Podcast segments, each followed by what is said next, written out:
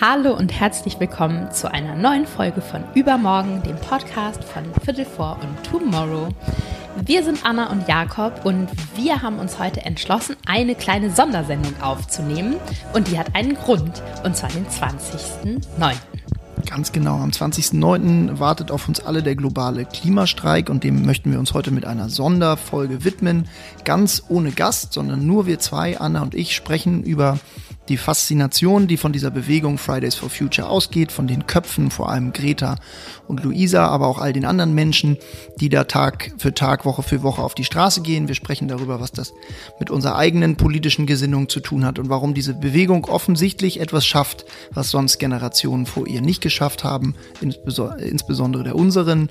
Insofern ähm, hoffen wir, dass ihr Freude empfindet an diesem Gespräch, das jetzt so ein bisschen reingeschoben wird aus aktuellem Anlass und hoffen, dass wir viele von euch in ein paar Tagen auf der Straße sehen.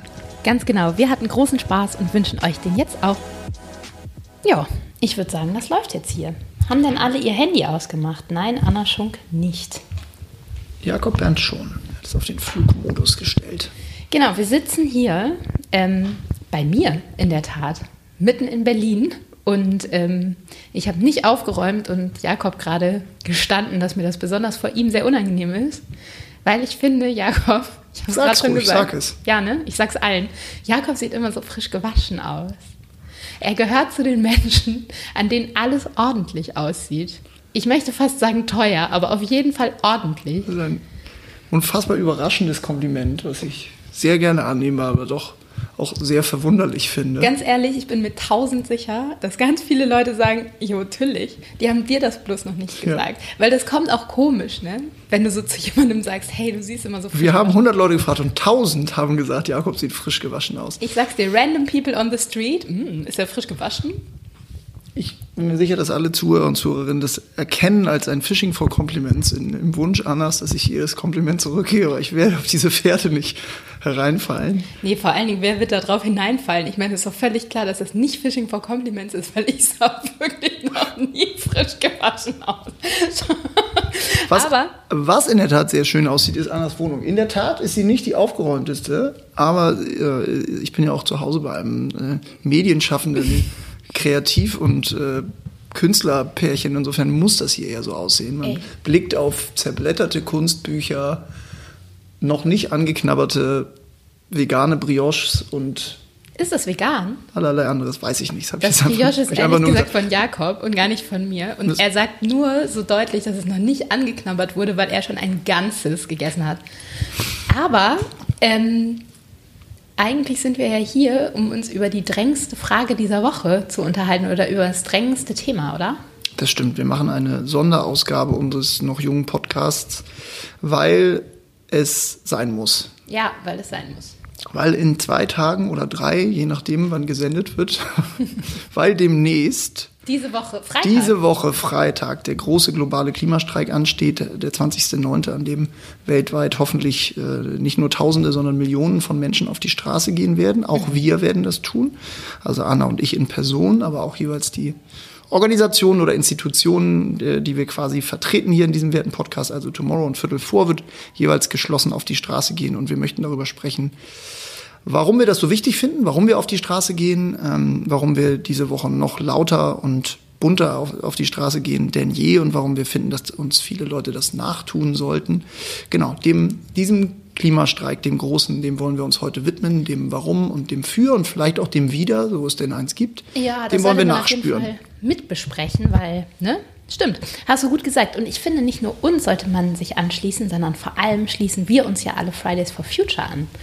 Und das finde ich total schön, dass wir das machen können und dass wir da mitmachen dürfen. Und wollen, also, ich, wir haben uns gar nicht so richtig einen Plan gemacht, aber wie geil ist es, dass es mal wieder so eine richtig krasse Jugendbewegung gibt? Oder wie, als was nimmst du die wahr?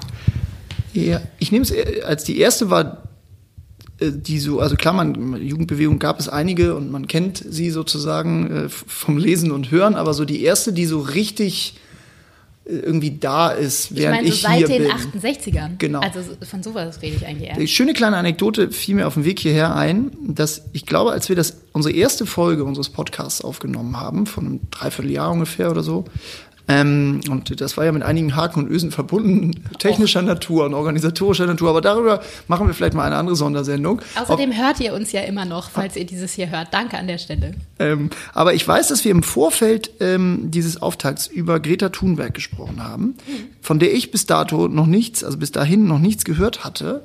Und ähm, du und Lilly, also Lilly, meine werte, tolle Kollegin bei Tomorrow, die das hier alles eigentlich organisiert und ohne die wir hier eh nicht säßen, äh, du und sie, ihr habt mich mit großen Augen angeschaut, ähm, weil ich glaube, da hatte die kleine, tolle, große Greta auch schon vier, fünf Monate Protest äh, sozusagen in ihren noch jungen Knochen stecken und ich kannte sie noch nicht. Das ist natürlich komisch, wenn man das jetzt erzählt. Weil Jakob, heute du arbeitest zu viel. Du arbeitest zu viel.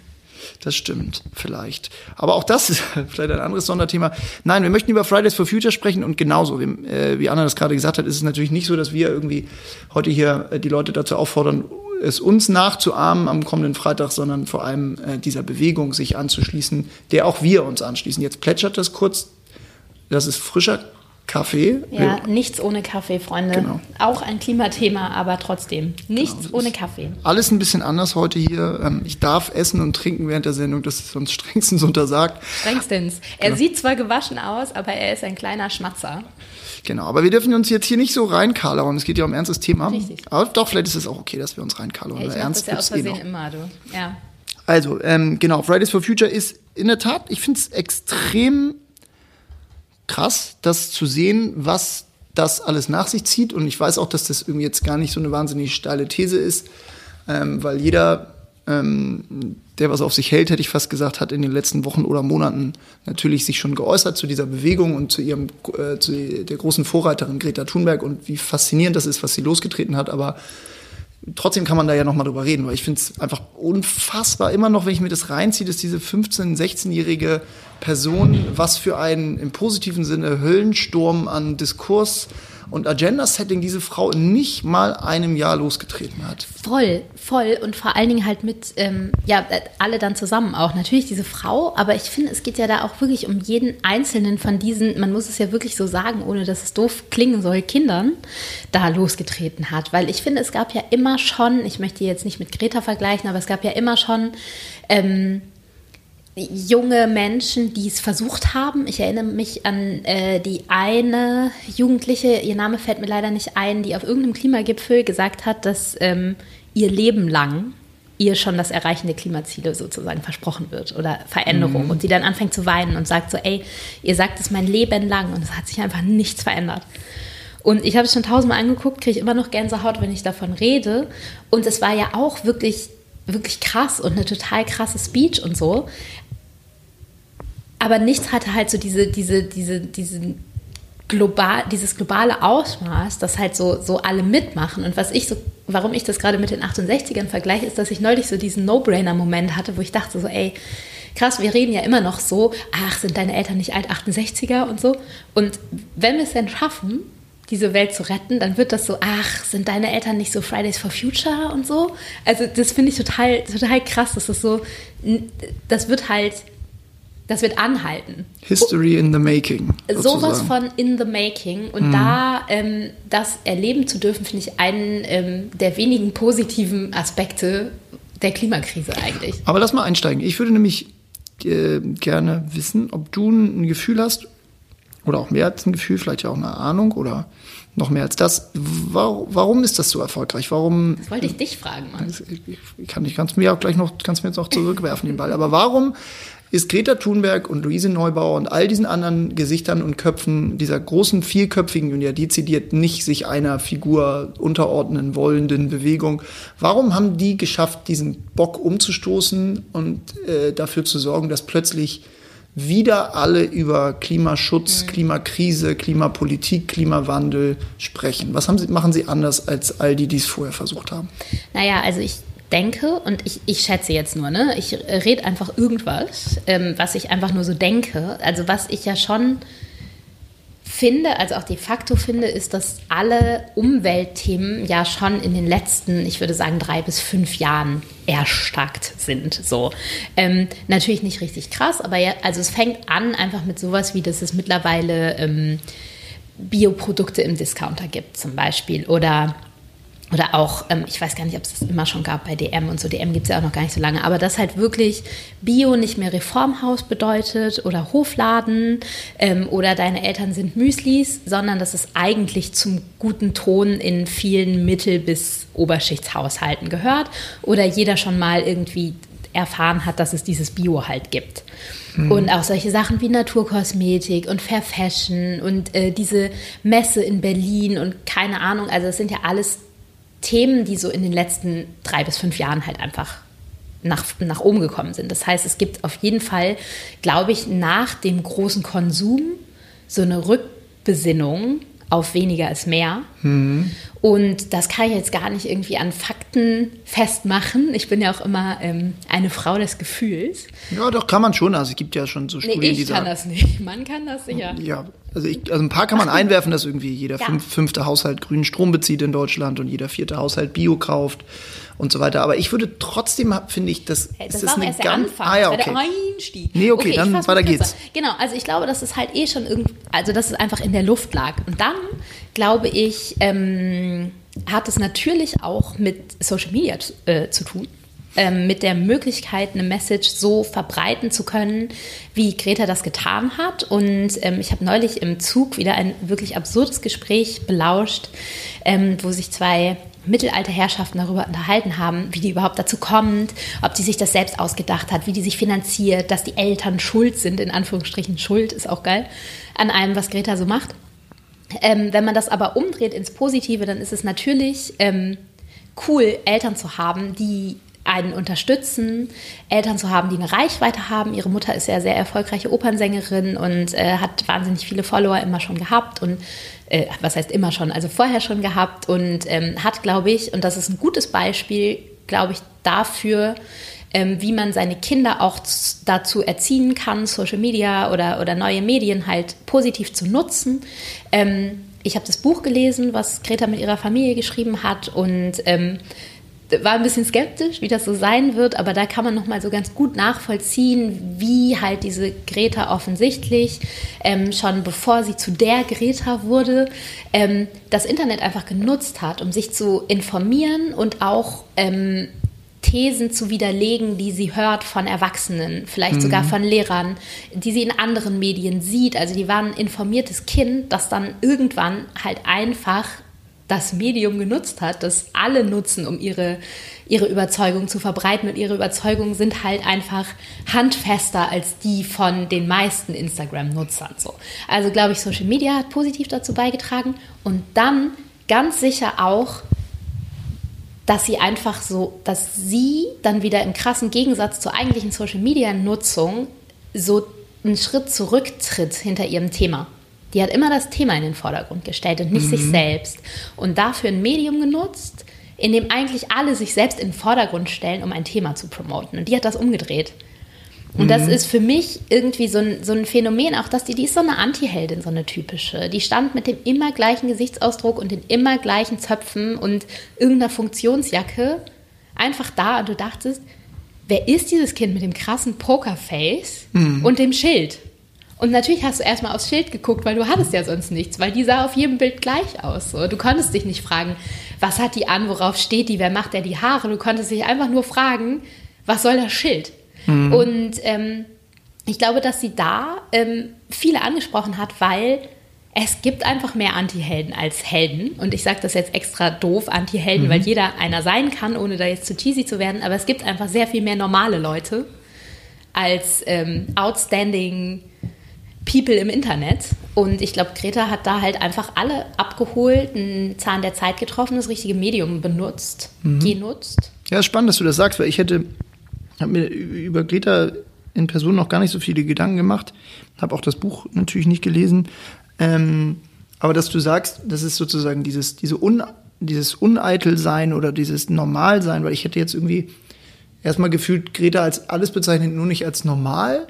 So, weil ich finde, dass. Ich gehe ja an den Anfang. Ja, was ich so krass finde daran, ist irgendwie diese Mischung aus unfassbar wissenschaftlich fundiert argumentieren. Also, dass es ja gar nicht gefühlig daherkommt und auch auf eine Art auch, so komisch das jetzt klingt, erstmal relativ unpolitisch, Ja, weil sie gar nicht sagen, rational. das ist gerecht oder ungerecht oder so, sondern einfach nur sagen, Leute, wenn wir nicht unter 1,5 Grad bleiben, wenn wir nicht das durchziehen, was wir in Paris und in Rio und sonst wo längst eigentlich entschlossen haben mal, also die berufen sich ja auch eigentlich auf Dinge, die sozusagen längst im Raum stehen und eigentlich auch unterzeichnet worden sind. Wenn wir das nicht durchziehen, dann werden wir den Karren einfach monströs gegen die Wand fahren. Und dann sind wir alle am Arsch. Und am meisten am Arsch sind die, die eigentlich noch am meisten Leben vor sich hätten. Also ich glaube, diese Mischung aus super straightforward ähm, wissenschaftlich sein und gleichzeitig trotzdem diese Radikalität da reinbringen. Und du, man hat ja das Gefühl, man sieht ihr fast diese, diesen physischen Schmerz an, wenn sie so spricht und wenn sie sagt, okay, our roof is on fire, dann ist es ja nicht, also dann ist es auch ein guter Claim, aber es ist vor allem, merkt man, dass ihr es bis ins Mark ernst ist und dass sie sagt, Leute, es, es geht hier nicht um, wer das wie sieht oder wer welche Position einnimmt, sondern das sind einfach Fakten und wenn wir denen nicht Folge leisten, dann ist einfach Ende Gelände. Und das finde ich so krass, weil sich dann nicht wie bei anderen Bewegungen irgendwie noch so eine Esoterik reinmischt oder so, die natürlich andere Leute ihr jetzt gefühlt irgendwie so andichten wollen und so.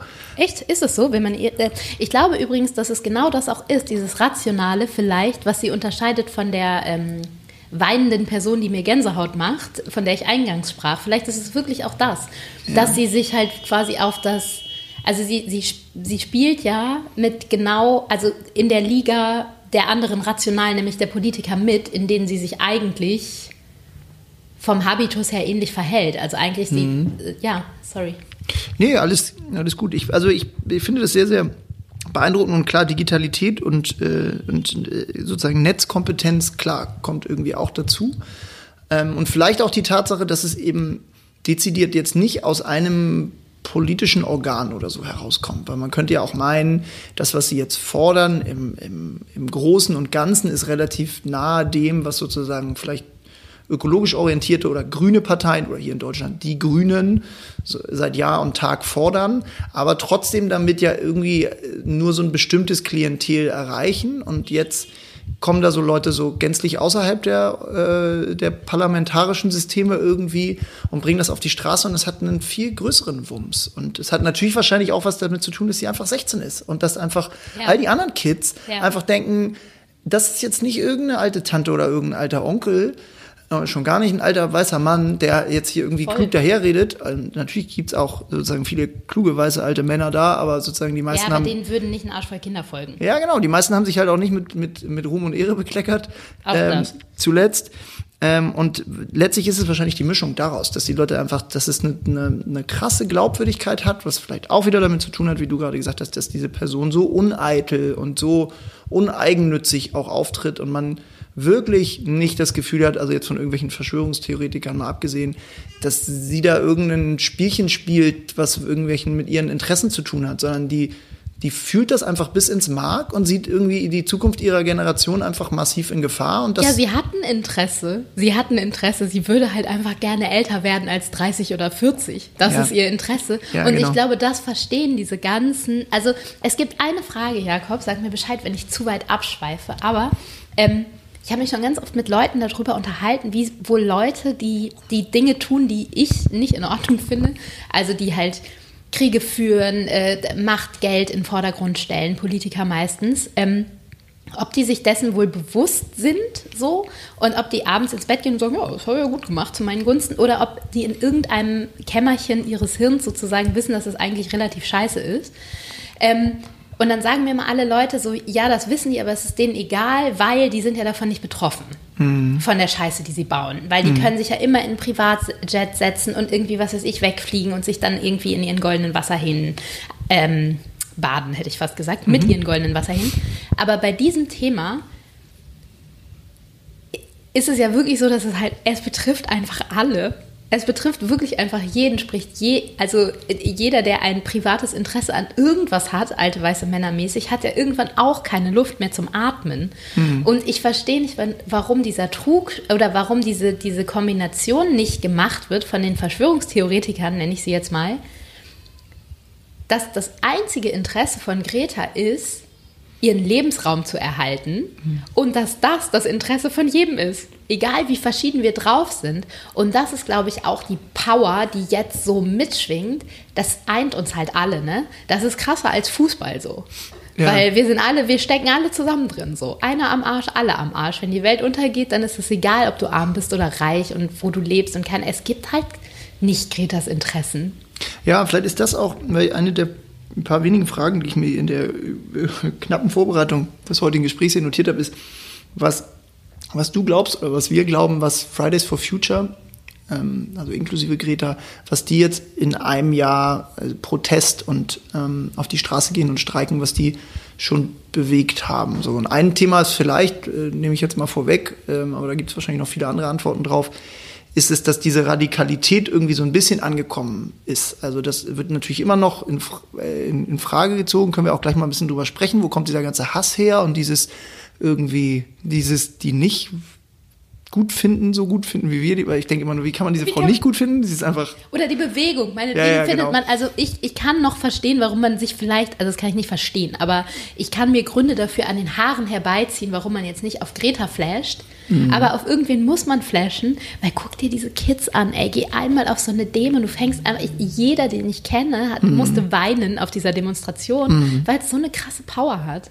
Ja, was glaubst du, was haben sie schon erreicht? Weil man kann ja attestieren, dass sozusagen die globale Klimapolitik hat sich noch nicht geändert und es ist sozusagen, wir sind sozusagen die große Energiewende oder Mobilitätswende oder Agrarwende und all das, was sie fordern und ja lautstark fordern und jede Woche fordern, das sozusagen ist noch nicht eingetreten. Da kommen wir vielleicht gleich noch mal ein bisschen zu, was äh, hoffentlich sozusagen jetzt rauspurzeln soll, auch am Ende dieser Woche sozusagen, weil es ist ja nicht Zufall, dass es diese Woche stattfindet. Aber trotzdem jetzt mal rückblicken, was, was würdest du sagen, hat es, hat das Movement, die Bewegung bisher erreicht mit dem, mit dem Protest?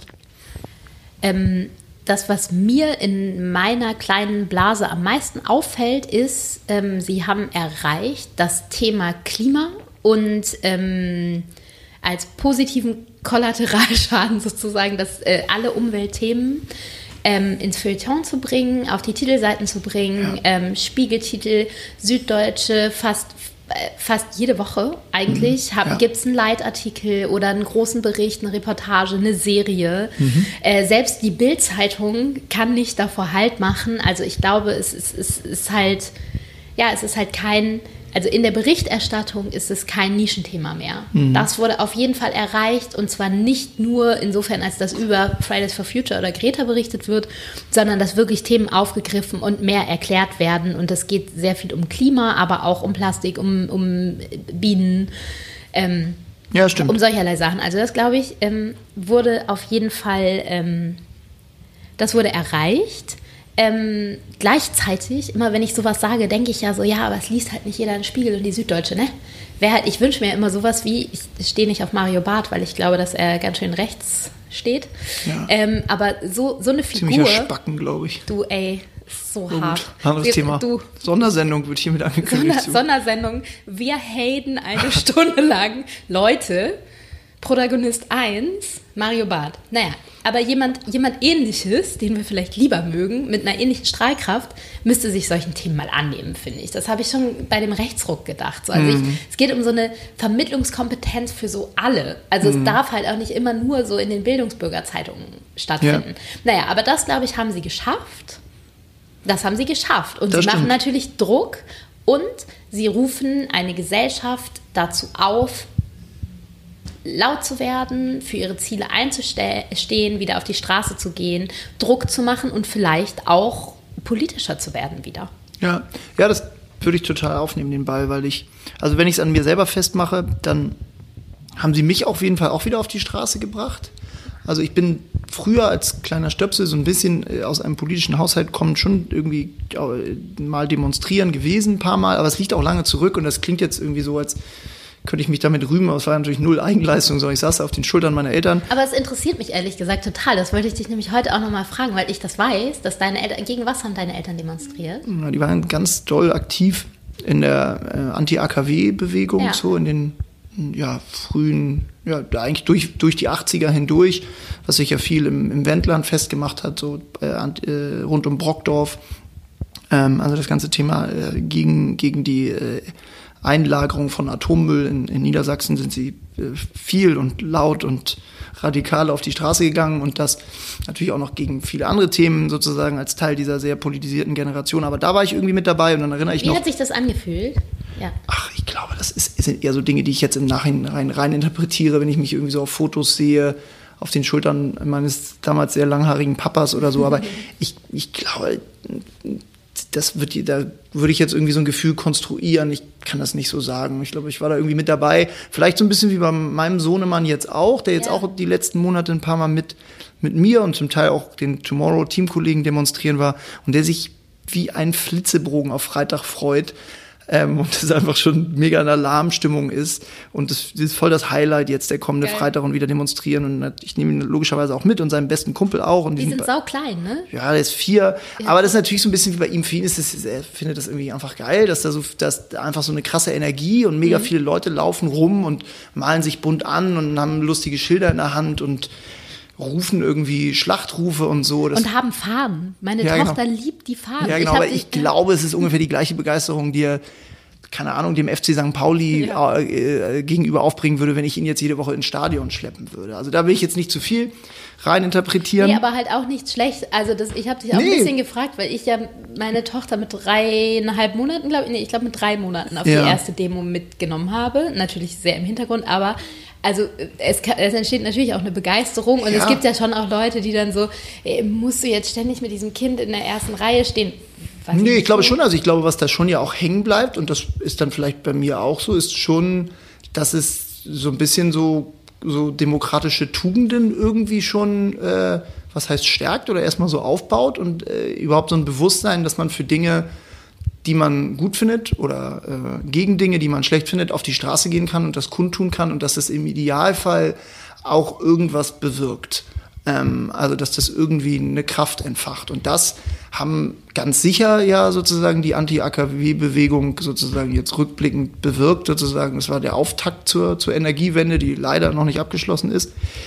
Und ähm, auch haben wir ja gerade darüber gesprochen, auch die jetzige Bewegung rund um FFF bleibt ja auch nicht folgenlos. Sag mal, wenn du so sagst, dass immer noch nicht abgeschlossen ist die Energiewende, hast du mal mit deinen Eltern darüber gesprochen, wie die sich dazu fühlen oder was die so dazu denken, dass die dafür schon auf die Straße gegangen sind mit dir als Stöpsel und jetzt ja. gehst du mit deinen Kids wieder und das hat sich immer noch nichts getan. Finden die das cool, dass ihr das so weiterführt oder denken die so, oh Mann, I still have to protest this shit, why? Ja, finde ich, find ich eine spannende Frage, weil klar, das eine wird natürlich zu sagen, dass, dass da große Schnittmengen gibt zu dem, was sie, wie sie selber die Welt gesehen haben oder heute noch sehen und natürlich dann wahrscheinlich auch und mein Vater würde wahrscheinlich ganz viel rumschimpfen, sozusagen. Also das geht relativ schnell bei ihm.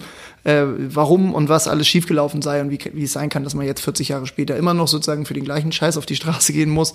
Aber was ich eigentlich spannender finde, ist nochmal die Frage, wo, es da auch eine Abgrenzung gibt. Ich habe das nicht so verfolgt, aber würde ich irgendwie gerne mal so reingucken, wie dieses ganz grün-liberale Milieu ähm, um nicht zu sagen linksgrün versifft, um sozusagen dieses Unwort aufzunehmen, haha, ähm, nee, wie die das sehen. Ähm, also wie die das sehen, dass da sozusagen so junge Leute jetzt ja schon äh, was bewegen, was sie vielleicht losgetreten, aber ja zumindest nicht zu Ende geführt haben. Und nicht was ich auch spannend finde, und vor allem, weil es ja jetzt auch einfach dezidiert viele junge Frauen sind, die das sind. Also es ist ja kein Zufall wahrscheinlich, dass Greta mhm. Und äh, Luisa Neubauer und so sind weibliche Protagonistinnen.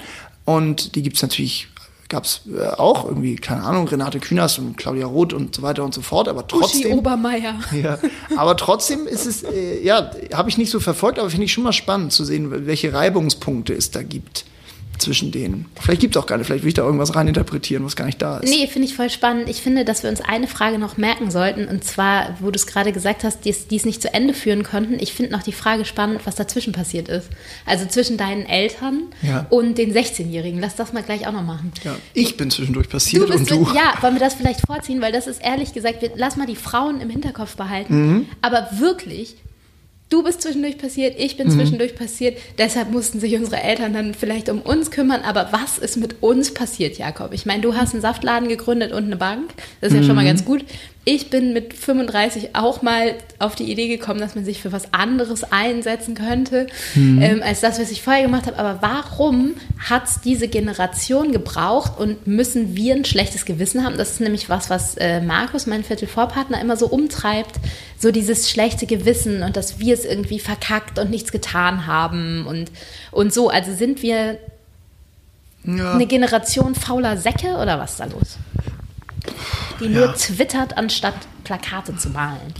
Nee, ja, weiß ich nicht. Bin ich ein bisschen überrumpelt. Also ich glaube erstmal, hm, ja, ich glaube, wir beide sind jetzt natürlich auch nicht gegenüber jeder Kritik erhaben, um Gottes Willen, aber ich glaube, wir haben ja zumindest schon irgendwie versucht in den letzten Jahren äh, uns irgendwie zu engagieren, jeder mit seinen Möglichkeiten und Medien und so. Also insofern. Deine sind ganz gut gelaufen. Ja, ja. Aber klar, trotzdem ist natürlich in Abgrenzung gegenüber denen jetzt, die auf die Straße gehen, die 14, 15, 16, 17, 18-Jährigen und so, denkt man natürlich schon so, Alter, ihr seid krass, ihr seid einfach wahnsinnig radikal, ihr seid, ihr seid total gut informiert, es ist einfach und auch bereit, äh, ich will nicht sagen dafür, das klingt jetzt so pathetisch, aber Tode dafür zu sterben, aber ganz viele Dinge, also auch was Verzicht angeht und den eigenen Lebenswandel, ich glaube, das kommt bei Greta übrigens noch dazu. Ja ähm, dass sozusagen sie so krass ihren eigenen Lebenswandel sozusagen auch an diesen, diesen politischen Forderungen sozusagen angeglichen hat. Und das erhöht nochmal die Glaubwürdigkeit, glaube ich. Man kann jetzt, wir können auch über den Segeltörn noch sprechen, so, ähm, aber vielleicht auch nicht, weil eigentlich ist er total egal in Relation zu dem Großen, was sie bewegt hat. Aber das ist natürlich schon krass, dass man sieht, wie die Leute ein, wie viel stärkeres Bewusstsein das nochmal ist für Aber das liegt eigene das an Tun. den Informationsmöglichkeiten vielleicht und auch, also ich äh, finde ja, dass unsere Generation immer so ein bisschen das Problem der zu vielen Möglichkeiten hat. Also ich weiß mhm. noch, so, ähm, also als ich bereit war, alleine Urlaub zu machen, fing das ja gerade an mit Billigfliegern und so. Und als mhm. ich bereit war, eine Skinny Jeans und einen Tanga zu tragen, fing das an mit H&M und so mhm. und Fast Fashion. Also es ist ja schon so, dass mit uns als Jugendlich, also als wir so alt waren wie FFF jetzt, ähm, finde ich, war ja dieses Geiz ist geil so groß. Ja. Also so wirklich, da kam Fast Fashion auf, da kamen Billigflüge auf, da ja. ging es immer, mehr ist mehr, probiert alles aus, du kannst alles machen, du musst dich nicht festlegen, nimm doch einfach, was du kriegen kannst und so. Ähm, Plus das Internet war halt natürlich auch noch nicht so groß. Mhm. Wenn du jetzt sagst informiert, also ich war viel weniger, ich hatte immer eine starke Meinung, aber ich war viel weniger politisch und auch viel ungecheckter, auch mhm. noch mit Anfang 20 so. Mhm. Also ich war einfach viel mehr Kind letzten Endes und auch noch naiver, aber ich habe das Gefühl, ich war auch abgeschnittener durch so Werbewand, unbewusst, also so die, die ja, keine Ahnung, gesellschaftlich gab es einen anderen Drive, den man natürlich auch hätte hinterfragen können und müssen. Ja. Aber war das damals schwieriger? Wie war das? Ich meine, äh, reden wir mittlerweile davon, dass du nicht sofort zu Lemonade gegangen bist? Ja, ich weiß gar nicht. Du bist, äh, also du, ich wollte nur sagen, du, du warst ja relativ früh, aber war, wann hast du dich entschieden oder was hat dich dazu getrieben? Wann hast du angefangen, da so politisch zu werden? Weil du wolltest ja auch mal Werbung machen eigentlich. Ja, ja, ich habe ja auch Werbung gemacht eine Zeit lang. Wie lange? Mm, ich habe insgesamt fünf Jahre gearbeitet ah. bei Jung von Matt. Ähm, also zwei während des Studiums und dann nochmal drei, sozusagen so richtig äh, quasi als Beruf. Ja, das ist ja nicht so lang. Nee, Vergleich. das geht noch. Ähm, aber da ja auch schon die ganze Zeit mit so einem latent komischen Gefühl und insofern ähm, hat es dann irgendwie dieser Idee Lemonade und Charity gebraucht, um, um endlich irgendwie ein Ventil zu finden, um so eine Haltung äh, äh, Ausdruck zu verleihen. Und seitdem fühle ich mich da. Hattest? Ja, ich glaube schon. Aber trotzdem, um nochmal auf den Unterschied zurückzukommen oder diese Generationenfrage und so Generationendebatten sind natürlich da, da, kommt man ja von einem aufs andere und so I muss man mal gucken. Und ich komme auch mal durcheinander mit Generationen X, Y, Z und so weiß man nicht weißt, so genau, welche ich, ich bin. Ich habe doch neulich so einen Text gemacht, wo ich so Generation XY genannt habe. Weißt du, so ja, ne, XY schreibst du immer, wenn du nicht weißt, was du eigentlich sagen sollst. So ja, ich, ich komme da immer so ein bisschen durch den Tüdel. Ich auch. Aber ich glaube schon, dass ein Unterschied ist, dass, dass wir schon vielleicht auf eine Art auch ähm, privilegierter groß geworden sind, weil ich für meinen Teil, du hast gerade die gesagt, die Zeit, als man sich das erste Mal eine Jeans oder einen Tanger gekauft hat, also irgendwie so. Du hast 15, den Tanger 16, gekauft. Ja, genau. Ab in die Klamaukschublade ja, wieder. Ähm, dass das ja schon irgendwie, ich, also ich habe schon das Gefühl, dass sich all das Tolle an Europa sozusagen sich mir total eröffnet hat. Und wir konnten ja. irgendwie Schüleraustausch machen und konnten einfach durch die Gegend gurken, erst mit Eltern und dann irgendwann alleine, als man groß genug war, ohne Passkontrollen und es war alles irgendwie, genau. dann kam irgendwann die äh, auch noch die gemeinsame Währung und man war irgendwie Teil davon, wie so ein Kontinent sich sozusagen ähm, untereinander geöffnet hat und plötzlich, das ist natürlich klar, ist eine sehr eurozentrierte, privilegierte Perspektive, weil das sagen wir so als weiße deutsche Mittelstandskids, das gibt natürlich für Leute außerhalb von Europa nicht, aber wir sind, wer wir sind und wir können jetzt nur aus unserer eigenen Vita heraus sprechen. Und ich glaube, dass das einfach erstmal einfach wahnsinnig toll war. So. Und das Internet kam auf und die, die, die Welt, sozusagen die Tür zur Welt öffnete sich sozusagen peu à peu und es war einfach, einfach, glaube ich, einfach erstmal vor allem geil. So mega große Chancen ja, überall. Voll also die sozialen Netzwerke kamen auf. Ich weiß noch, es war irgendwie, da habe ich in Australien studiert und man hatte plötzlich Gelegenheiten, sozusagen mit Leuten aus aller Welt Freundschaften nach Taiwan und Brasilien zu fliegen und so. Und das waren alles erstmal Sachen, die erstmal vor allem toll waren. Und ich glaube, im Zuge ich, dessen brauchte es schon noch mehr, hm, vielleicht noch mehr Wissen oder noch mehr Sensibilität oder so, um sich dessen gewahr zu werden, dass, dass es doch eigentlich nicht alles geil ist und es nicht allen gut geht. Und ich glaube, das, um jetzt kurz den Jump zu machen zu heute hier, die Generation, die jetzt auf die Straße geht, ähm, die hat einfach, weißt du, die, also neulich hat Luisa Neubauer hat, glaube ich, gesagt, sie ist, die sind Generation Brexit quasi. Klar, das ist ein Event, was jetzt erst ist, immer noch da und ist jetzt auch erst anderthalb Jahre alt. Aber die lesen ja auch, vielleicht sind die auch erst seit anderthalb Jahren, fühlen die sich auch erst wie politische erwachsene Auf Wesen. Jeden. Und damit sind die halt groß geworden. Mit Trump, mit Brexit, mit dem drohenden Verfall von Europa, mit dem Aufkommen von Rechts, neuem Aufkommen von Rechtsnationalismus und dieser ganzen Scheiße. Das ist sozusagen für die Realität von Tag eins Und Internet sowieso war die ganze Zeit immer da, ist insofern jetzt auch nicht irgendwie, wow, eine neue Chance, sondern. Ja, plus Umwelt, ne? Live. Ja, ja, ja, voll. Und was du gerade gesagt hast, mit dass es Leuten auch schlechter geht, also das wusste ich schon immer. Das sind auch Sachen, für die ich mich anders auch schon früher eingesetzt habe. Aber dass es der Welt scheiße geht, ja, ja. das ähm, sind Sachen, die ich halt bis heute teilweise lerne. Also ich habe schon verstanden, dass es der Welt scheiße geht, aber welche Dinge, die wir im Alltag als Selbstverständlichkeit hinnehmen, wirklich alle einen Impact haben. Ja. Wie spät ich das gemerkt habe, bis hin zu Banking, ja. to be honest. Wir ja, haben uns voll. darüber unterhalten, als wir uns kennengelernt haben beim ähm, ersten Interview von Tomorrow mit uns. Ähm, das das finde ich halt so krass. Also so, klar, Menschen geht es schlecht, das war schon irgendwie präsent. aber so Sachen wie ein Luftballon ist eine scheiß Erfindung, weil der geht kaputt und dann liegt das Plastik überall rum. Mhm. Ach ja, stimmt, auch hatte ich mit meiner Mutter neulich, sie so, als ich das verstanden habe, ein Luftballon ist gar nichts Schönes. Ich ja. so, oh Mann, ja, stimmt, so, keine Ahnung, Kaugummi. Und auch wirklich die simple Erkenntnis von manchen Leuten irgendwie so, ach, das ist wirklich Abgas, was da hinter dem Flugzeug den schönen Kondensstreifen macht. Und das meine ich halt mit Ab Kondensstreifen. Ich meine, ja. hallo? So, ja. das sind halt so Sachen, da haben wir, ich habe äh, neulich einen Text geschrieben auch über Fast Fashion, da ging es darum, dass ähm, es bei uns zu Hause immer hieß, wenn du neue Klamotten hattest, erstmal in die Wäsche die ganze Chemie raus. Ja. Das war total normal und alle so, ja, lass mal die Chemie rauswaschen. Ja, stimmt. Aber keiner hat gefragt, warum da überhaupt the fuck Chemie drin ist und Touché. wo das herkommt und so. Touché, ja, das ist richtig. Ja, ich glaube, also ich finde, hast du hast du gut zusammengefasst. Ähm, weil klar, man war irgendwie auf eine Art schon politisch sozialisiert und man wusste auch schon um globale Ungerechtigkeiten und dass es Leuten im globalen Süden viel schlechter geht als hier und so weiter. Aber dieser unmittelbare Rückschluss auf das eigene Verhalten und das, was wir vor jeden Tag vor unserer eigenen Haustür machen und wie wir reisen, essen, trinken und so und all die Themen, womit wir uns ja hier auch im Podcast auseinandersetzen, ja. wie krass man sozusagen selber auch Teil des Problems ist oder oder versäumt Teil der Lösung zu sein oder so.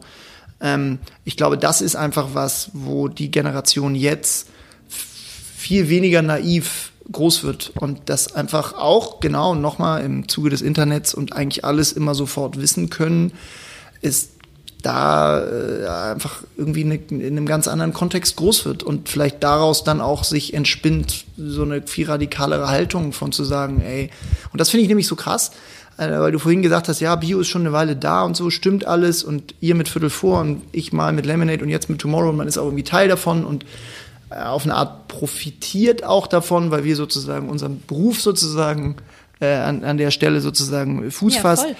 Ähm, aber ich finde, das ist einfach noch mal eine, Nummer krasser, so als Bio-Joghurt kaufen Nee, finde ich auch. Ich meinte auch oder, nur, oder Secondhand shoppen. Das ist einfach Ey, noch mal auf was jeden. viel viel existenzieller, was die da machen. Und das finde ich irgendwie auch so wichtig, weil man Ja.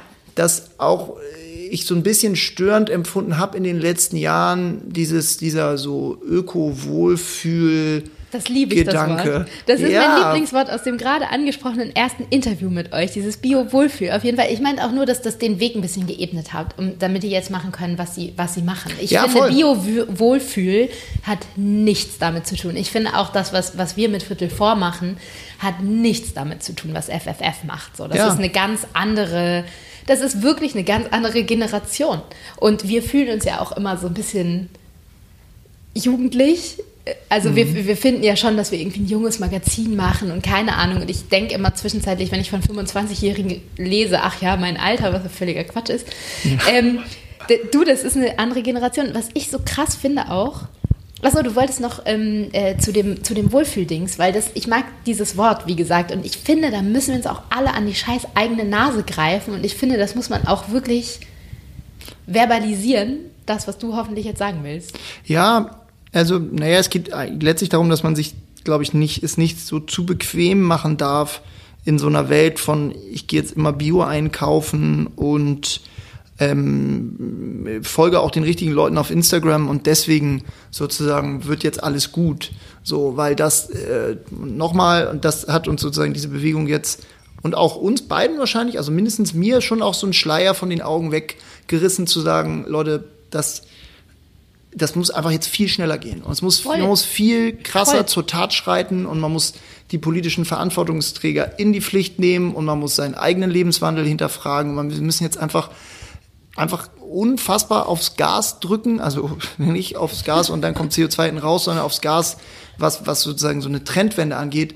Weil sonst die Pedale ist, treten. Ja, weil sonst ist einfach Game Over. Und ich glaube, das geht weit über dieses, lass uns mal eine Biobrause kaufen oder irgendwie über ein bisschen über die Herstellung unserer Kleidung reden hi- hinaus, weil man einfach sagt, ja, das auch und das ich glaube, das Kleidung ist ja auch ein Klimathema, muss ich ja, leider voll. an der Stelle. Ja, Essen ist ein Riesenthema, Kleidung auch. Und ich, ich glaube, wenn, es ist ja auch nicht so, muss man ja auch aufpassen. Es geht ja nicht darum, das eine gegen das andere auszuspielen. Es geht ja gar nicht darum, jetzt FFF ist da und deswegen sozusagen äh, müssen Tomorrow und Viertel vor dicht machen. Nee, gar es nicht. Ist alles, es ist halt alles eins. Das darf man, das ist halt, glaube ich, auch noch was Genau. mit FFF. Es ist halt wirklich alles eins. Ich habe gerade dieses Fashion-Ding da eingeworfen, weil wir Mhm. hatten wirklich diesen Moment auch, wo wir wirklich gedacht haben, so, ey, ganz ehrlich, es ist, du hast recht, auf jeden Fall aufs Gas, in die Pedale, whatever. Ähm, wir haben ja auch mal ähm, mit Viertel vor angefangen und gesagt, äh, wir vertreten die Politik der kleinen Schritte. Das haben wir mittlerweile sehr laut revidiert. Es müssen große Schritte sein, es muss auf jeden Fall Verzicht sein. Und wir hatten auch so eine Phase, wo wir dachten so, ey, es ist eigentlich, oder eigentlich denken wir es immer noch, es ist ein bisschen egal, ob du jetzt einen Kaffee to go Einwegbecher kaufst, wenn die Welt eh untergeht. Und es ist natürlich auch jetzt nicht egal, aber es ist halt, wenn du dir überlegst, dass alles überschwemmt wird und der ganze Lebensraum zerstört wird, ist es dann auch nicht mehr so wichtig, wie viel eine Näherin bekommt, die die Billigklamotte zusammennäht, wenn sie dann eh nicht mehr dort leben kann, sozusagen. Was ich aber trotzdem denke, wenn man halt bei Mode oft halt dieses, ja, irgendwie, wir, die Welt geht unter, ihr redet über Mode. Mode hat einen sau krassen Impact, einen wirklich richtig krassen Ja. Impact. Es steht auf Nummer drei nach, ich glaube, Flugverkehr und, und Schifffahrt. Ich glaube, es steht noch vor Essen. Ja, ja, Insofern- und das wollte ich auch wirklich, also gar nicht, müssen wir gucken, dass wir uns auch hier nicht ins. Ja, ja. Ins, ins eigene Knie schießen oder jetzt irgendwie all das revidieren plötzlich, was wir auch sonst ja so erzählen in diesem Nee, Podcast. Man kann das einfach alles auf die, auf, man kann das einfach alles am 20.09. auf die Straße tragen. Ja, genau. Ja ich glaube, Gute. genau. Ich glaube, das, ich glaube, das ist es, darauf sozusagen einfach mit Sorry. einer neuen Genau, einfach mit, mit einer neuen äh, ja, Existenzialität oder Radikalität einfach formuliert. Und das, genau, das ist am Ende nicht als, als Gegenpol zu irgendwie Bioessen oder fairer Mode oder Zero Waste oder so zu verstehen, sondern natürlich äh, sozusagen wollen wir alle in die gleiche Richtung und die formulieren es einfach nur sozusagen, die äh, irgendwie einfach steiler und auch, weil es auch einfach steil formuliert werden muss, weil sonst nichts passieren tut. Ja, und ich glaube, letzten Endes geben sie uns auch allen, wo du vorhin gefragt hast, was sie erreicht haben, sie geben uns eigentlich allen die Fragestellung mit. Weil ja. oft erleben wir das bei Viertel vor, dass die Leute sagen so, ja, dafür muss ich ja irgendwie studiert haben, ich weiß jetzt auch nicht mehr, was ich machen oder kaufen soll. Ey, ganz ehrlich, egal ob Mode, Essen, ein Auto, ein Fahrrad, äh, ein, ein Kissenbezug oder ein Törtchen, frag, wo das herkommt und wie der CO2 Fußabdruck ist sozusagen. Also du kannst dir immer die Frage stellen, wie ist das fürs Klima und dann entscheidest du danach, was besser fürs Klima ist. Genau, und was ich, glaube ich, wir, wir springen natürlich total, aber ist ja auch äh, wunderbar so. Ich finde, das ging noch. Dürfen wir heute auch, ja. Ähm, ich habe noch die Frauen im Hinterkopf und noch ja, eine andere Frage. Aber dieses Stichwort auch, was sie bewirkt haben, diese Bewegung. Ähm, ich glaube, was, was auch dazu gehört, ist dass nach und nach so viele andere Gruppen sich sozusagen das angenommen, äh, dessen angenommen haben, diesen Thesen und dieser Forderung und so ein bisschen auf ihren eigenen Kontext gedreht haben. Und jetzt gibt es Scientists for Future und Parents for Future und Artists for Future und wir sind. Krabbeln for Future. Das kenne ich noch nicht. Das kannst du gleich mal erzählen. Und wir, wir als Tomorrow haben sich sozusagen ganz stark ähm, angeschlossen der Bewegung Entrepreneurs for Future also wo sich Unternehmen, äh, Unternehmer, Unternehmerinnen äh, sozusagen auch gesagt haben, diesen Forderungskatalog, ähm, der da heißt, äh, äh Bepreisung von CO2-Ausstoß, Energiewende, Mobilitätswende, Agrarwende, all das, dem schließen wir uns genauso an, aber äh, sozusagen, äh, sozusagen drehen das so ein bisschen auf, auf unsere Warte und was wir glauben, wie, wie sich sozusagen wie Politik handeln muss, damit wir wiederum in unserer Rolle als Unternehmer ja. und Unternehmerin ähm, einen Beitrag dazu leisten können, dass Finde der Karren nicht gegen wichtig, wird. Ehrlich ja. gesagt, Was, das wollte ich dich nämlich fragen, wie, für wie wichtig du die Rolle von Unternehmen als Unternehmer da hältst, weil ich habe das Gefühl, dass die eine große Schlüsselrolle spielen, weil ja immer Wirtschaft und Politik so miteinander Hand in Hand geht, im schlechtesten, hm. aber vielleicht auch im besten Falle. Ja, also ich glaube, eine unglaublich gewichtige Rolle kann es einnehmen, weil natürlich sozusagen Wirtschaft im, im Großen und Ganzen ähm, der große, letztlich der große Produzent oder Emittent von, von CO2 ist und von sozusagen all dem, was, wenn man ja heute von menschgemachtem Klimawandel spricht, sozusagen ein Großteil dessen sozusagen lässt sich zurückführen auf Wirtschaft oder wirtschaftliche Produktionsprozesse. Mhm. Und insofern, äh, wenn wir da nichts ändern, äh, dann, dann ist eh alles, dann ist Hopfen und Malz verloren. Und ich glaube, dass deswegen äh, sozusagen Wirtschaft war ganz, ganz lange natürlich ein, ein Schöpfer von Wohlstand und äh, Fortschritt und Reichtum für einige. Ähm, aber eben in vieler Hinsicht auch ganz großer Teil des Problems und kann aber, und jetzt äh, langer Rede, äh, kurzer Schlusspunkt, natürlich auch unbedingt Teil der Lösung sein. Und ähm, das weißt du, da haben wir auch schon öfter darüber gesprochen. Wir hatten schon spannende Leute hier sozusagen aus unterschiedlichen Wirtschaftsbereichen, die irgendwie Wirtschaft anders denken, nachhaltiger denken, langfristiger denken. Und das tun auch wir mit Tomorrow und das tun auch die, die Entrepreneurs for Future.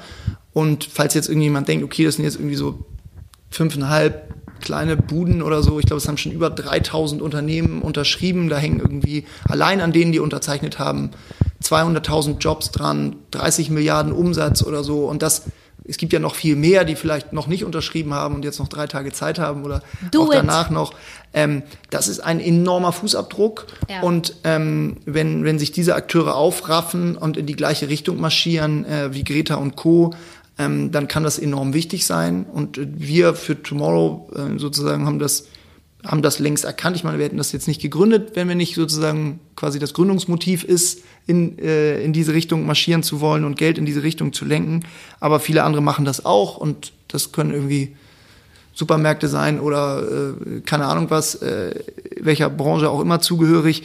Das ist massiv, die Chance. Aber trotzdem glaube ich, und das finde ich auch ganz spannend an dieser Diskussion, dass am Ende der, der Appell sich ja vor allem an die Politik richten muss, weil das ist sozusagen die Bottom Line der FFF-Bewegung, zu ja. sagen, Leute, wir erzählen euch auch gar nichts Neues hier, wir geben euch nur wieder, was ihr seit 1992 in vier- oder sechsjährigen Abständen, oder ich weiß nicht, wie oft die, die Klimakonferenzen stattfinden, schon längst entschieden und zu Papier gebracht habt und wir. Und versprochen. Ja, so, also unterschrieben und mit Brief und Siegel, so, ihr müsst liefern. Und Ja. da, es ist sozusagen so sehr ich glaube, an das äh, läuft. Was? Die Aufnahme läuft? Die Aufnahme ja, okay, läuft. egal, ich habe kurz gerade Angst gehabt. Oh Wenn, Gottes, um sobald Gottes Willen. ich auch nur zum Aufnahmegerät schaue, Dann Jakob fragt mich auch jedes Mal Ja, nach, lieber so Gruß an Finn Kliman an dieser Stelle, bei dem hat das nämlich einmal nicht so gut geklappt. Ähm, einmal. ja, nee, was ich sagen wollte ist, Ich nehme, ja. ähm, dass, boah, jetzt habe ich den Faden verloren, dass am Ende sozusagen, so sehr ich glaube an die, an, die, an die Verantwortung von Wirtschaft und an dem, was Wirtschaft bewegen kann, was wir als Finanzdienstleister, ihr als Medienproduzenten bewegen können und auch was der Einzelne bewegen kann, weil er sich fragt, was er ist und wie er reist und so weiter. Am Ende sozusagen muss, ist sozusagen, ist, ist, hat, sitzt die Politik am längsten Hebel, äh, irgendwie Rahmenbedingungen zu schaffen, weil mit Freiwilligkeits- und wir wollen alle irgendwann mal, hat es de facto die letzten Jahre nicht hingehauen. Ganz ehrlich, ich werde auch richtig aggro. Ja, ich werde richtig aggro. Du auch, ne? Ja, Ich mega. Ich, das werde mega aggro, weil man, keine Ahnung, jetzt klar, die IAA ist all over the place gerade, also die internationale Autoausstellung in Frankfurt. Und keine Ahnung, ich bin überhaupt kein Kenner von, von Mobilitätskonzepten und so weiter und so fort, aber ich glaube, man kann jetzt einfach mal pauschal sagen, die haben einfach hart verkackt die letzten Jahrzehnte und sind ihrer Verantwortung einfach null gerecht geworden. Und denen immer nur wieder zu sagen äh, oder sich darauf zu hoffen, der Markt wird es schon regeln, er regelt's nicht. Wir, wir sind sozusagen, wir stehen kurz vorm Kollaps und dafür haben wir Politiker gewählt und vielleicht finde ich das ganz spannend, wenn wir dahingehend jetzt auch nochmal kommen, so konkrete Forderungen und so, dass ja die Politik sich irgendwie scheut und seit Jahren scheut, entgegen jeder Erkenntnis Ja. ähm, einfach Rahmenbedingungen zu schaffen, die, die alle in die Pflicht nimmt. Und die Menschen in die Pflicht nimmt, Firmen in die Pflicht nimmt ähm, und so weiter und so Genau, fort, wo man sich so denkt, klar, ist nicht so populär jetzt vielleicht, aber for Du, Christ's sake, das Sachen- ist euer Job. Es ist euer Job und andere Sachen waren auch nicht so populär, ne? Also ja, es ist euer Job, um deinen Punkt nochmal zu unterstreichen. Du hast recht, ich war wieder zu schnell drin.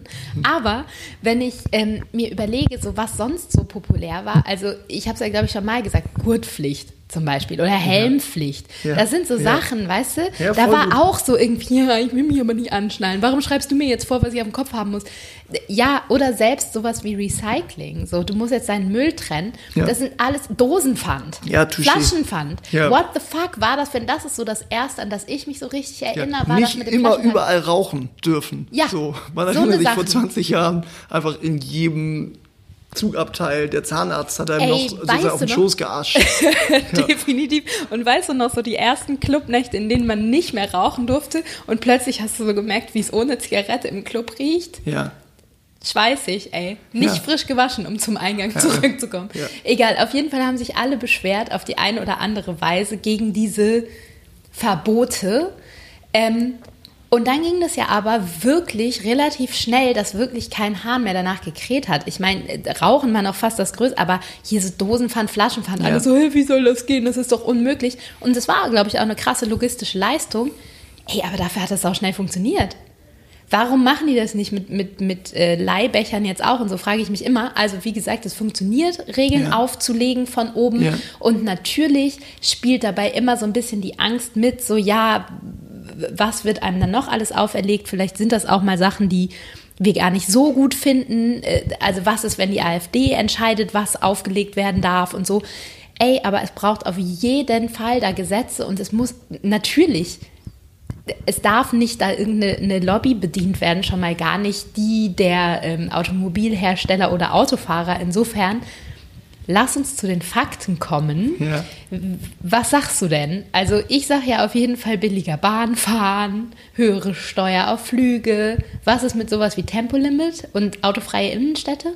Ja, ich glaube, es gibt, ach, es gibt mega viele Themen. Ähm, also das, ich würde all den eben genannten beipflichten. Ich finde es ja ganz spannend, dass die Fridays for Future Bewegung sich gar nicht so auf so einzelne Thesen festlegt, sondern einfach nur sagt, wir wollen einfach das gottverdammte Versprechen, dass ihr bis, keine Ahnung, 2030 oder 2035 die Netto Null steht und dass ihr einfach sozusagen Rahmenbedingungen schafft, ähm, die, die alle in die Pflicht nehmen und dann, dann glaub, kommt der Rest von ganz allein und das finde ich ja so das eigentlich das, das so. Mhm. Spannende, also der, dieser Grundforderung zu sagen, wir müssen einfach den die, die realen Kosten einfach bepreisen und Sachen, die einfach scheiße sind für Mensch und Umwelt, also die irgendwie keine Ahnung, giftige Gase ausstoßen oder viel Müll hinterlassen oder was auch immer, da muss einfach ein Preisetikett dran. Ja. Und ähm, dann wird sich das schon von selber lösen, weil dann, Das stimmt. Äh, ähm, dann und das wird dann dafür sorgen, dass automatisch sozusagen die Sachen äh, äh, sprießen und äh, gedeihen, äh, die sozusagen Dinge besser machen und es wird dann automatisch dafür sorgen, dass mehr Leute in die Bahn steigen und weniger ins Flugzeug oder das Auto stehen lassen und mit dem Fahrrad fahren und so weiter. Also das ist, glaube ich, braucht einfach diesen, diese politische Gestaltung. Ja. Und das ist letzt, glaube ich Politische auch. Preisgestaltung, also Ja. über Steuer. Ja, also ich, ich bin jetzt wirklich der Letzte, der sich da jetzt in Details verzetteln sollte, weil da gibt's ja auch viel Diskussion und wie, wie here. groß Ja. sollte der Preis sein? Sind das jetzt 120 oder 180 Euro pro Tonne CO2 und so? Weiß ich alles nicht, ist auch nicht unser Job hier. Ähm, auch das finde ich irgendwie ganz charmant bei FFF, dass sie auch sagen, ist jetzt, wir haben jetzt Wir so mal die Wissenschaftler gefragt ja. und wir geben euch so mal so ein grobes Gerüst an die Hand, aber ihr seid ja die Profis, so figure it out. Mhm. So, ähm, aber ich, ja, ich glaube, am Ende muss es darum gehen, den Dingen einfach ihren echten Preis zu geben. Und ich ja, finde, das es ist was Gutes, was du ansprichst, den echten Preis, der Ja. wahre Preis, weil den haben wir nämlich alle vergessen durch auch unsere Generation ja, voll. günstig Und das, das super Beispiel dafür, und das finde ich auch wirklich gut, ist ja das ganze Thema Fliegen. Darf man noch fliegen? Ähm, und wenn das jetzt alles so teuer wird, dann dürfen wieder nur die, nur die Reichen fliegen. Und das war jetzt irgendwie auch da eigentlich ja was Tolles, dass die letzten 20, 30 Jahre irgendwie Fernreisen demokratisiert wurden auf eine Art. Und da ist natürlich auch was dran. Und man muss natürlich unbedingt zusehen, glaube ich, dass es sowas wie Klimagerechtigkeit auch gibt und dass wir nicht irgendwo hinkommen, wo wir sagen, äh, schädliches oder umweltschädliches Verhalten kann sich jetzt nur noch leisten, wer richtig viel Patte hat. Aber da gibt's ja Möglichkeiten. Und ich finde, das ist auch, also das ist so ein Scheinargument. Das, da, da muss man auch aufpassen, sozusagen, dass man jetzt nicht sagt, ja, halt, stopp, wäre ja alles super, aber ist mega ungerecht. Weil was nämlich eigentlich ungerecht ist, ist, dass wir sozusagen auf Kosten künftiger Generationen entweder leben, dass unser, unser Lebensstil sozusagen einfach einen Planeten hinterlässt, den unsere Kinder nicht mehr richtig bewohnen können, oder, weil das ist ja so der Blick nach vorne, aber wenn wir mal den Blick zur Seite werfen, dass ja schon jetzt unser Lebensstil sozusagen Leuten am anderen Ende der Welt einfach Jo. den krassen Hurricane um die Ohren fliegen Voll, lässt. ich kann mich schon kaum noch halten, weil genau, das denke ich halt auch. Und es So. ist auch so ein bisschen Und das ist Party's ungerecht. over. Das ist so ungerecht. ungerecht. Ja, das ist ungerecht und wir haben es getan und jetzt ist halt einfach fertig. Ja. Und dann denke ich auch so, ähm, wir haben Kinder, wir üben das mit denen jeden Tag und generell, man soll gehen, wenn es am schönsten ist, war halt irgendwie super nice. Ja. Wir sind alle durch die Gegend geflogen. Ja. Dann können wir doch jetzt einfach ein bisschen Zug fahren. Why not? So, aber da komme ich noch mal rein mit. Also Mhm. ich sehe das ähm, genauso wie du das gerade gesagt hast. Ich finde, es ist auch eine sehr einfache und nachvollziehbare Lösung, trotz des Kritikpunkts natürlich. Aber ich glaube trotzdem, dass halt so eine, dass, dass dazu auch wirklich sowas kommen muss, wie ein Einsatz für zum Beispiel autofreie Innenstädte oder sowas. voll. weil genau, und das finde ich nämlich, ist, das ist für mich so die Gurtpflicht auf eine Art. Mhm. Weil wenn man das einfach so macht, dann werden sich alle aufregen und dann werden sie merken, dass es eigentlich ganz geil ist. Weil Ja, wir profitieren mega. ja davon. Ja, mega. Und das finde ich so schön an ganz vielen Klimathemen, dass, äh, an ganz vielen Umweltthemen, dass man erstmal denkt, oh, was ein Verzicht, boah, wie umständlich. Hm. Und dann, wenn du noch mal ganz kurz schaust, ist es eigentlich so ein krasser Luxus, weil alles, was so in diesen letzten Jahren des Überflusses entstanden ist, uns so voll macht mit irgendwie zu viel, zu voll, zu stinkig, zu laut. Ein sehr gutes Beispiel, ähm, hat mich auch Markus drauf gebracht und das stimmt total. Der meinte so, ey, immer wenn ich so eine normale Vespa so an mir vorbeifahren sehe, so wie die so knattert und stinkt, ich muss mich immer so abwenden und denke so, "Bäh, wie stinkig, wie stinkig. Weil er sich nämlich schon daran gewöhnt hat, an diese ganzen E-Scooter. Also jetzt nicht Mhm. diese, wo man drauf steht, sondern E-Roller, richtig? Die es ja zum Ausleihen gab. Und die sind ja alle elektrisch. Und so sauleise kommen sie Mhm. Ja. irgendwie so daher, dass man innerhalb kürzester Zeit plötzlich so einen normalen Verbrennerroller als super laut und krass dreckig empfindet. Wie schnell ging das bitte? Ja, ja, das stimmt. und wie schnell würde das gehen, wenn halt autofreie Innenstädte wir plötzlich, und es gibt ja Modelle mit Carsharing und, und Öffis und so, und es gibt ja auch schon Städte, die da irgendwie den öffentlichen nah Nahverkehr ähm, umsonst machen und so, um nochmal zu diesem Privilegien-Thema zu kommen. Nee, ich glaube, dass es ähm, eine Mischung sein muss, also aus de de dem richtigen Preis und aber auch einfach die Eier haben zu sagen, so machen wir es jetzt. Ja. Und wir fahren jetzt einfach nicht mehr Auto in der Stadt, ihr Beulen.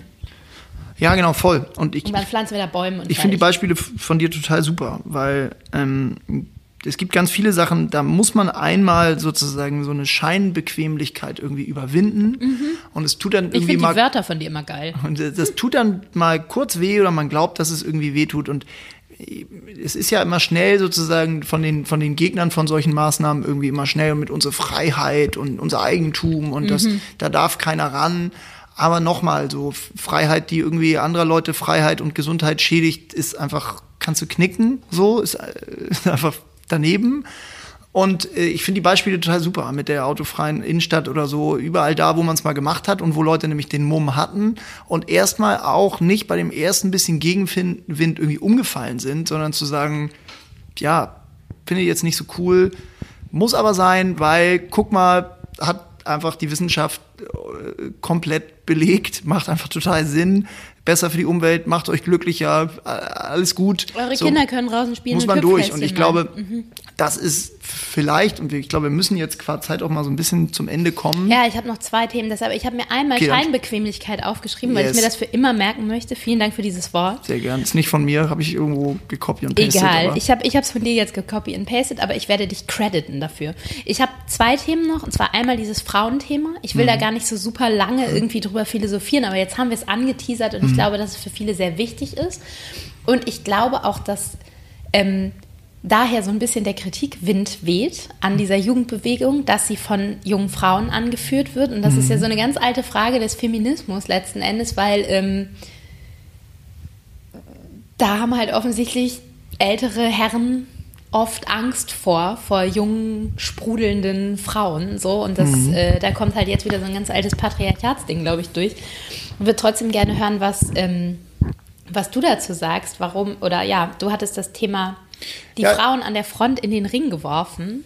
Ja, ich finde es total, ich finde es total spannend, das zu sehen. Und ich habe jetzt vor ein paar Tagen irgendwann ein Interview gelesen mit, mit dem deutschen Kopf der Fridays for Future Bewegung, mit Luisa Neubauer, und die irgendwie zu sprechen kam auf irgend so ein Ereignis mit, mit dem äh, deutschen Wirtschaftsminister, mit Altmaier, der irgendwie so, ich weiß nicht wo und wie, irgendwie gesagt hat, ja, sie sollte doch jetzt auch erstmal zu Ende studieren oder so. Und das hätte er Es vielleicht wurde auch. mir ja Zeitleben sowas gesagt, ne? Von Ja, Typen. Ja, und das ist irgendwie so ein richtig krasses Mansplaining, weißer alter Mann, Scheiße, Gelaber. Das ist übrigens auch noch ganz spannend. Sorry, ich habe den Mund voll, aber ich glaube, das trägt auch noch dazu bei, mm, dass nicht nur mehr Bio in den Supermärkten, sondern auch die Feminismusdebatte lauter geführt wird. Und ich glaube, dadurch werden wir als Frauen, sage ich jetzt mal, und auch die jungen Frauen auch noch mal krasser bestärkt. Und vielleicht sind die deshalb auch so on the front row, ja, weil mega, halt gerade ich, so ein ja, ich glaube, es geht einfach, am Ende des Tages geht es um den gefühlten Verlust von Privilegien. Genau. Und ich saß neulich mit jemandem zusammen, der, ähm, mit dem ich im beruflichen Kontext zu tun hatte. Und er erzählte mir, und der fährt irgendwie einen wahnsinnigen Sportwagen. Und er ist in irgendeiner WhatsApp-Gruppe, wo andere so Sportwagenfahrer waren, alles auch so ein bisschen nicht so meins, aber okay. Und er erzählte irgendwie, wie da jetzt so Anti-Greta. Bashing-Witze und so richtig Okay, ätzend unter der Gürtellinie, wo er sich, also wo, wo er sich auch klar von distanziert hat und so, aber trotzdem hast du so gemerkt, und da kam halt so viel zusammen, so dass, dass sich, glaube ich, auch so viel Hass über diese junge Frau ergießt im Netz. Klar, das ist jetzt auch generell ein Phänomen des Internets, äh, so und so, aber explizit da, weil die Leute einfach glauben, dass ihre Fälle davon schwimmen. Dass da irgendwie eine, eine junge Frau, die ist, also das erstmal ist eine Frau, das ist ja sowieso schon mal krass, dass die den Mund aufmacht. Dann ist sie auch irgendwie erst äh, 15, 16, dann ist sie jetzt dann auch ist sie auch noch krank. ja, genau. Oder dann entspricht sie irgendwie vielleicht jetzt nicht irgendwelchen absurden Schönheitsidealen oder so. Und dann fordert sie sozusagen von, von mir Verzicht. Und ich sozusagen, ich, ich, äh, alter weißer Mann, ähm, darf jetzt nicht mehr so viel Fleisch essen, Sportwagen fahren, durch die Gegend fliegen, äh, Frauen an den Hintern fassen, all das. Und ich glaube, äh, dass, dass, äh, ja, dass die Leute einfach, dass die Leute einfach Angst haben, ähm, dass, dass sie plötzlich nicht mehr das dürfen, äh, was sie immer gedurft haben oder glaubten dür zu dürfen. Genau, und das ist ja ein gesamtgesellschaftliches Ding, weil wo du Voll. sagst, jetzt Frauen irgendwie an den Hintern packen, so, das ist ja auch schon so ein bisschen, bisschen, ähm, bisschen länger. Mit du würdest im Dinnel auch super gut aussehen. Ja. Und äh, MeToo und keine Ahnung ist ja auch das, das läuft ja parallel. Das heißt, jeder, der in dieser Sportwagengruppe seine Fälle mhm. davon schwimmen sieht, sieht das ja in mehrererlei Hinsicht. Er darf das Steak nicht mehr und er darf halt auch nicht mehr der große Zampano sein ja. für die Frauen, weil, ja, es stimmt schon, es sind ganz, ganz, ganz spannende Zeiten. Ähm, ey, wir sind so overtime, aber ich habe noch eine wichtige Frage zum 20.09., nämlich, ja. über den wir, wir müssen ja alle auf die Straße natürlich mhm. und dazu gehört auch gewisser friedlicher ziviler Ungehorsam. Ja. Dazu gehört auf jeden Fall auch Straßensperren und so finden ja viele Gruppen, finde ich auch. Und dann meinte sie, ja, aber was ist, wenn da Leute drunter leiden? Also zum Beispiel jetzt ein Krankenwagen, der nicht durchkommt, eine Schwangere kommt irgendwie nicht rein und so. Ob das Sachen, also äh, wie ich dazu stehe. Und ich war so, Du auch so, pff. Und ich nee, war so. Ja, finde ich total Unsinn, die Frage, sorry. Echt so? Ja, mega Quatsch. Also, ich meine, jeden Tag gehen Leute, ich lebe auf St. Pauli, es gibt ständig irgendwelche Schlagermoves und äh, tausend Großveranstaltungen, wo Leute auf die Straße gehen. Ist ja auch voll okay, ist ja auch Hedonismus fein und feiern soll alles sein. Aber da fragt ja auch keiner, ob da jetzt kein Auto mehr durchkommt. Also Aber ich glaube, genau so deshalb ist die Frage nicht Unsinn, weil ich glaube, das ist so eine Frage, die halt von vielen gestellt wird. Und ja. die Antwort ist mir, ja, wir müssen ja auch mal gucken, wer die anderen sind. Wir ja, müssen mal out of the box. Ja, aber das, also sie ich ist auch ja nicht die andere, sondern sie hat es natürlich auch stellvertretend ge ge gefragt, sozusagen. Aber es war eine Frage, wo sie meinte, also wie wir uns dazu positionieren. Ja, aber ich finde das, also ich finde falsche Frage. Wer sind die anderen? Was ist mit den anderen? Ich finde, was Fridays for Future ja macht, und das unterscheidet sie vielleicht von ganz vielen anderen, die auf die Straßen gehen. Die sagen ja gar nicht, wir sind eine Gruppe X und wir fordern deshalb für uns ein mehr Geld oder pipapo, sondern die sagen einfach, Leute, es ist einfach fünf nach zwölf. Der Planeten steht kurz vorm Kollaps. Wir müssen alle jetzt mal den Schuss hören. Und das machen sie maximal uneigennützig, ohne irgendwelche sozusagen Partikularinteressen oder finanziellen Interessen und so. Und das machen sie auch wahnsinnig klug und ohne Leute auszugrenzen und ohne Leuten irgendwie, ohne irgendwie ätzend zu sein zu Leuten. Das ist irgendwie schlau, ist kreativ, ja, ist laut, mutig und also ich glaube, wenn bei einer Demo die Leute alle Halt machen würden, um den Krankenwagen durchzulassen, dann da. Insofern bin ich absolut Aber das, unbesorgt. das ist genau die Frage. Das würden doch alle machen, ja, oder? Will ich mir auch sagen. Ja. Und es ist ja nicht nur Fridays for Future, muss ich an dieser Stelle auch nochmal sagen, sondern es sind ja viele andere Gruppen, die sich halt auch friedlich, ähm, ähm, friedlich zu zivilem Ungehorsam zusammenschließen sozusagen. Ja. Und das ist, glaube ich, auf der anderen Seite auch nochmal wichtig es ist auch nicht jeder, der da steht, ist ja nicht Fridays for Future. Es ist eine Solidargemeinschaft. Ja, genau. Sozusagen. Vielleicht kommen wir damit auch mal sozusagen zum, zum Schlussappell, finde ich jedenfalls. Ja klar, wir haben heute ganz viel über Fridays for Future und Greta und ähm, sozusagen diese Bewegung gesprochen. Aber am Ende sozusagen kommen wir vielleicht wieder dahin, wo wir am Anfang gestartet haben, dass wir in ein paar Tagen Ende dieser Woche auf die Straße gehen wollen für eine ähm, klügere, sinnvollere ähm, radikalere Klimapolitik. Am 20.09. weltweit findet das statt. Ich glaube, an eine Milliarden Orten allein in Hamburg. Und genau, die Schülerinnen und Schülerinnen haben angefangen ähm, damit vor einem Jahr und ganz viele andere haben sich angeschlossen und jeder soll sich bitte aufgefordert fühlen, äh, Arbeiter, Angestellte, Unternehmer, Unternehmerinnen, äh, Lehrer, Krankenschwestern, Taxifahrer, völlig egal, Gerne ähm, auch ein Arsch voll Banker, Versicherungsangestellter, ja, Immobilienmakler und Sportwagenfahrer. Yes. Denn es müssen vor allen Dingen auch und besonders alle diejenigen hin, die vielleicht bisher noch nicht dran gedacht haben. Und wir würden uns freuen und das wäre cool, wenn ihr es einfach machen könntet. Und ähm, wir haben so viel über Social Media und Internet gesprochen, aber unser letzter Podcast-Gast, äh, Raphael Fellmer, hat ähm, mir was sehr Süßes gesagt. Und zwar hat er gesagt, ja, vielleicht könnt ihr noch welche anrufen. Und ich dachte so, stimmt, wir können einfach auch welche anrufen oder denen das sagen. So, Oft, genau. also wirklich, äh, My T-Shirt macht Banners, Leu äh, ruft Leute an und ähm, genau, sagt auch, dass es okay ist, beziehungsweise gut mal die U-Bahn oder die Straße lahmzulegen, weil ich, das wollte ich nämlich noch zur letzten Frage sagen, glaube, dass sich nur was ändert, wenn es ein bisschen wehtut. Voll.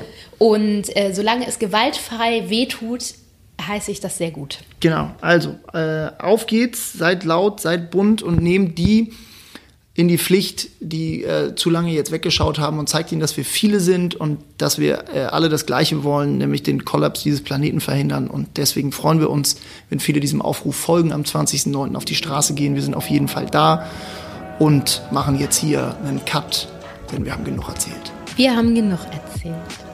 Auf bald, ihr Lieben. Auf bald.